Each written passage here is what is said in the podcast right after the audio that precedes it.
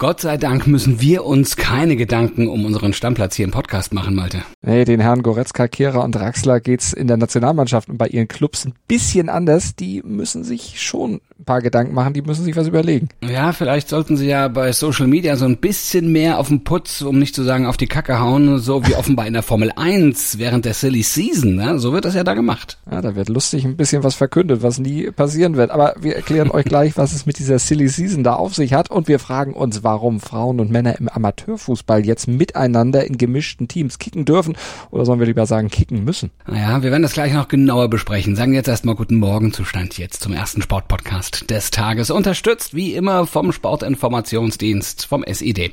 Ich bin Andreas Wurm. Und ich bin Malte Asmus und wir würden uns freuen, wenn ihr uns liked, besternt, rezensiert und natürlich abonniert und weiter sagt, dass man uns überall hören kann, wo es Podcasts gibt und dass wir der Podcast sind, dessen Newsteil immer dann, wenn etwas passiert, auch aktualisiert und auf den Stand jetzt gebracht wird. Durchaus auch mehrmals am Tag. Darüber spricht heute die Sportwelt. Stand jetzt. jetzt. Die Themen des Tages im ersten Sportpodcast des Tages. Stand, Stand, Stand, Stand. Jetzt. Mit Andreas Worm und Malte Asmus auf meinsportpodcast.de. Analyse.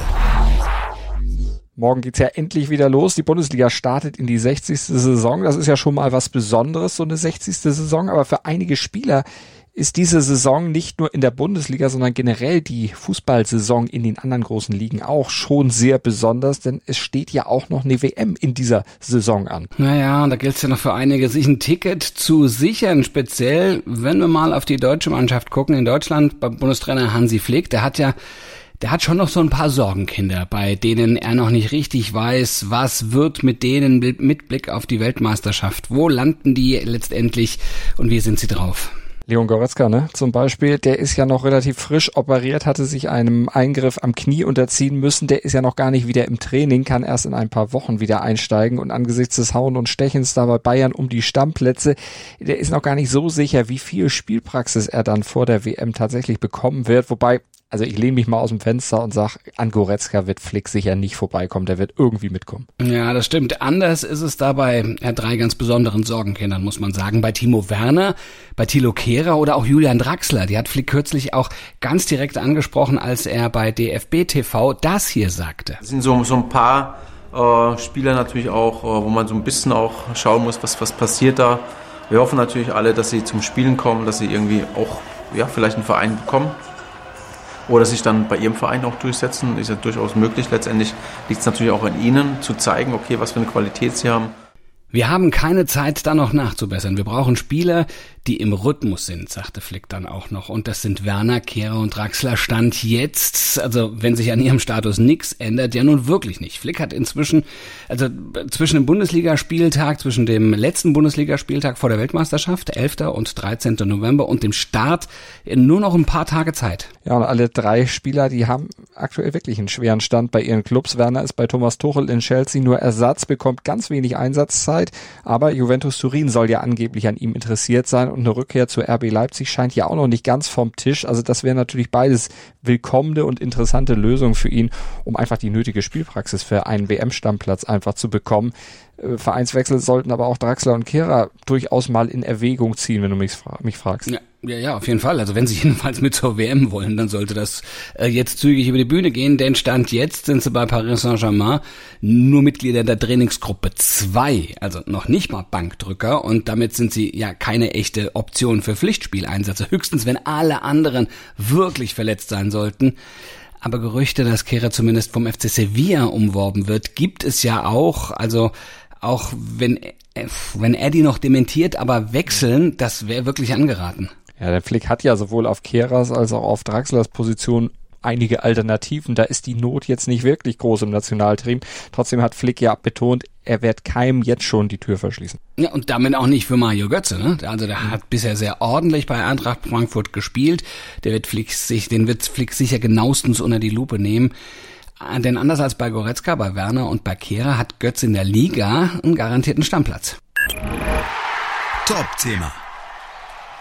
Stammplätze werden auch in der Formel 1 gerade hochgehandelt. Wir sind ja wieder mittendrin in der Silly Season. Also für alle, die diesen Begriff nicht kennen sollten, das sind diese vier Wochen im Sommer, wo nichts läuft, also zumindest nicht auf der Piste, wo die Motoren schweigen, aber trotzdem viel geredet wird hinter den Kulissen, wo viel gearbeitet wird, um einfach die Weichen für die nächste Saison schon zu stellen. Ja, da sind die Teams stand jetzt gerade auf Hochtouren dabei. Fahrer kommen und gehen, neue Gesichter tauchen auf, alte verabschieden sich. Aber selten war die Silly Season so verrückt wie in diesem Sommer. Ja, den Anschluss dazu in diesem Sommer hat natürlich Fernando Alonso gegeben, also der Spanier, der in der Branche ja durchaus den Ruf des Unruhestifters hat. Ne? Das ist einer, der keines seiner bisherigen Teams im wirklich gegenseitigen Einvernehmen verlassen hat. Und jetzt hat er wieder eine Ver ein Verlassen angekündigt, hat gesagt, er geht bei Alpine weg und geht zu Aston Martin. Ja, zur Verwunderung vieler, wenn man sieht auch, wie ähm, ähm, Alpine performt, ja. Und, und dann wurde sofort Oscar Piastri als Nachfolger gehandelt. Der ist erst 21 Jahre jung und hat zwar noch keinen Grand Prix auf der Uhr, gilt aber als Stand jetzt Hotshot der Szene. Piastri ist ein hochtalentierter Fahrer, den würden viele Teams sehr, sehr gerne in ihrem Auto sehen. Hm, natürlich auch Alpine gerne. Und die haben das auch einfach schon mal dreist verkündet. War nur ein bisschen blöd, dass sie das vorher nicht mal mit Piastri drüber überhaupt drüber gesprochen hatten. Also der wurde da sehr vor den Kopf gestoßen. Jetzt hat der nämlich einfach kurz und knapp erklärt, Freunde, mit mir nicht. So geht's nicht.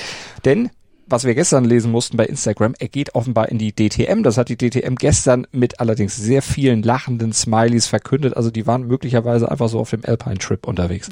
Ja, ja, ja, ja, silly, ne? Silly. Man, man weiß es nicht, ja? Also, also wird Oscar Piastri stand jetzt zumindest wohl nicht für Alpine fahren. Mick Schumacher übrigens wahrscheinlich auch nicht. Nee, der ist vielleicht aber auch einfach nicht laut genug für so eine Silly Season. Vielleicht hat er einfach zu gute Manieren für diese Formel 1. Ja, kann schon sein, denn in der Silly Season wird immer mehr übereinander als miteinander gesprochen. Kommunikation ist mittlerweile kein persönliches Gespräch mehr, sondern ein wilder Schlagabtausch über die sozialen Medien. Und da kommt nicht immer jede Nachricht dann wirklich so rüber, wie sie gedacht ist. Und vor allen Dingen ist auch nicht immer alles so voller Wahrheitsgehalt dann am Ende.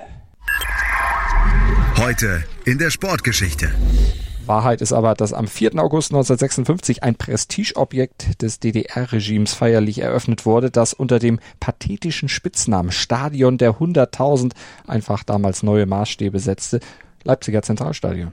23 Meter hoch, 100 Meter breit und ein Umfang von fast einem Kilometer und äh, wie dem Text der DDR-Nationalhymne entsprungen tatsächlich aufgebaut aus Ruinen und auf mit Trümmern des Zweiten Weltkrieges von 180.000 freiwilligen Helfern. Ja, und heute vor 66 Jahren, da spielte anlässlich der Eröffnung die DDR-Fußballnationalmannschaft gegen den ungarischen Ostblockpartner Honved Budapest vor offiziell 100.000 Zuschauern. Und von da an öffnete dieses Stadion nur noch zu den wichtigsten sportlichen Anlässen des DDR-Sports seine Pforten. Und dabei schien es den Gästen relativ wenig auszumachen, dass dieser Propagandabau eigentlich überhaupt kein Komfort geboten hat. Ne? Bestand ja auch fast ausschließlich nur aus Stehplätzen. Ja, und vor Wind und Regen waren, waren die sportbegeisterten Zuschauerinnen und Zuschauer mangels eines Daches auch nicht geschützt.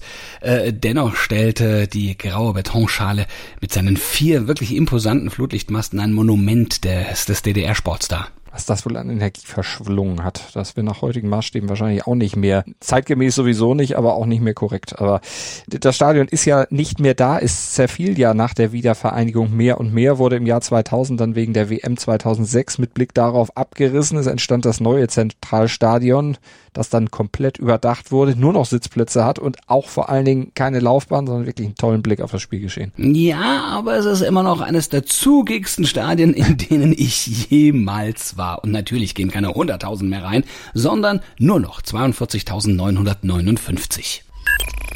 Analyse. Seit kurzem sind ja gemischtgeschlechtliche Mannschaften im deutschen Amateurfußball offiziell erlaubt. Das ist ein Pilotprojekt, das der DFB ins Leben gerufen hat und in dem Rahmen dieses Pilotprojektes spielen dann also Frauen und Männer tatsächlich zusammen und gegeneinander. Ja, also bis, bisher waren gemischte Mannschaften nur bis zur U17 erlaubt. Jetzt wurde das ausgeweitet, die Altersbeschränkung wurde da aufgehoben. Äh, Gleichberechtigung in allen Ehren, muss man sagen, ist gut, ist extrem wichtig, aber geht das jetzt in Sachen Fußball nicht ein kleines bisschen zu weit? Kann da Können jetzt noch wirklich faire Wettbewerbe stattfinden? Ah, ich persönlich glaube nicht, aber die Gleichberechtigung ist ja auch nur ein Teil des Ganzen oder nur ein Teil des Zwecks, den diese Maßnahme hat. Vielmehr geht es ja darum, Frauen überhaupt eine Möglichkeit zu bieten, Fußball zu spielen. Denn wir müssen uns mal äh, das angucken. In Deutschland, da gibt's mehr als 24.000 Fußballvereine. Aber nur jeder Fünfte hat Stand jetzt überhaupt auch eine Frauenmannschaft gemeldet. Und wenn wir uns zum Beispiel das Beispiel Bayern noch mal etwas isolierter angucken, äh, da kommen da gerade mal 800 Frauenteams auf 6000 Herrenteams. Also da ist eine große Diskrepanz und Fußballerinnen, die hätten es ohne diese gemischten Teams auch im Erwachsenenbereich, wenn man das nicht ausgeweitet hätte oder ausweiten würde, schwer nach der Jugend überhaupt weiterspielen zu können. Es wäre sogar in einigen Regionen wahrscheinlich komplett unmöglich. Die Frauen müssten aufhören. Mhm, also das ist schon mal der wesentliche Ansatzpunkt, an dem nämlich diese Erlaubnis für gemischte Teams, also vor allem dazu, keine Frau, die Lust hat, Fußball zu spielen, vielleicht sogar als Leistungssport betreiben zu wollen, zu verlieren Saturn ist im Prinzip ja eine wirklich gute Sache. Äh, Gibt es denn da auch Vorbilder, also Länder, in denen das bereits äh, gängige Praxis ist? Ja, die Niederlande machen das. Da sind gemischte Mannschaften schon seit der Saison 21-22 erlaubt. Und in Deutschland ging das jetzt zuletzt zunächst nur in Bayern und Westfalen. Die anderen werden jetzt aber nachziehen. Mitte Juli, da gab es ja in der Oberpfalz das erste Spiel, bei dem Frauen in einem Punktspiel der Herren auf dem Platz standen. Und da fand das schon durchaus großen Anklang, denn es stärkt ja auch den Mädchen- und Frauenfußball und bietet vielen Mädchen eben die Möglichkeit, jetzt im Sog der erfolgreichen EM, also auch diese vielleicht entdeckte Lust auf Fußball dann auch aktiv mal auszuleben. Ja, und die können auch wirklich richtig gut kicken. Ja? Von einem äh, Kollegen von mir, die Tochter ist wirklich eine sehr, sehr gute Fußballerin und die ist halt eben auch in ihrem Bereich komplett unterfordert. Also die braucht das, dass die mit den Jungs spielt, um sich persönlich ja auch weiterzuentwickeln. Das kann auch was Gutes haben. Ne? Aber der nächste Schritt muss dann aber sein, eigene Frauenteams in den Vereinen zu etablieren, Vereine anzuhalten, Frauenteams auf die Beine zu stellen, um die Hälfte der Be Bevölkerung dann auch weiter, nicht, nicht, nicht weiter außen vor zu lassen, sondern in den Fußball äh, zu integrieren. Das ist eine wesentliche Aufgabe, die der deutsche Fußball insgesamt jetzt vor sich hat. Das bringt der Sporttag. Stand jetzt. Ja, heute ist Rallye das große Sportthema und der WM-Führende, der hat ein Heimspiel. Kalle Rovan Pere, der strebt in Finnland, in seiner Heimat, seinen sechsten Saisonsieg an. Ja, und ein solcher Sieg, der würde bedeuten, dass er seinen Stand jetzt 83 Punkte Vorsprung in der Gesamtwertung auf Thierry Neuville aus Belgien noch weiter ausbauen würde. Aber dazu muss er erstmal die schnellste Strecke im WM-Kalender und die wohl spektakulärsten Sprünge der Saison unfallfrei überstehen. Drücken wir ihm die Daumen. Los geht's heute mit der ersten von 22 Wertungsprüfungen um 18.08 Uhr. Ja, spektakuläre Sprünge. Malte machen wir jetzt heute im Laufe des Tages nicht, ne? Oder? Ist Nee, zu warm zu dafür. warm. Ja, machen wir nicht. Definitiv. Also atmen wir mal ganz entspannt durch.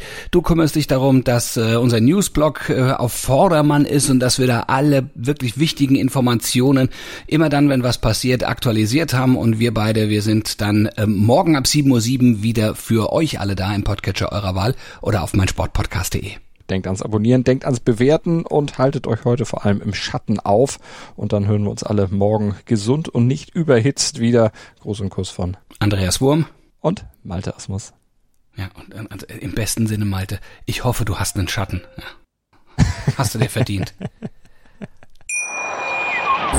Schatz, ich bin neu verliebt. Was? Da drüben. Das ist er. Aber das ist ein Auto. Ja, eben. Mit ihm habe ich alles richtig gemacht. Wunschauto einfach kaufen, verkaufen oder leasen. Bei Autoscout24. Alles richtig gemacht. Dir hat dieser Podcast gefallen? Dann klicke jetzt auf Abonnieren und empfehle ihn weiter. Bleib immer auf dem Laufenden und folge uns bei Twitter, Instagram und Facebook. Mehr Podcasts aus der weiten Welt des Sports findest du auf meinsportpodcast.de. Schatz, ich bin neu verliebt. Was? Da drüben. Das ist er. Aber das ist ein Auto. Ja, eben. Mit ihm habe ich alles richtig gemacht. Wunschauto einfach kaufen, verkaufen oder leasen. Bei Autoscout24. Alles richtig gemacht.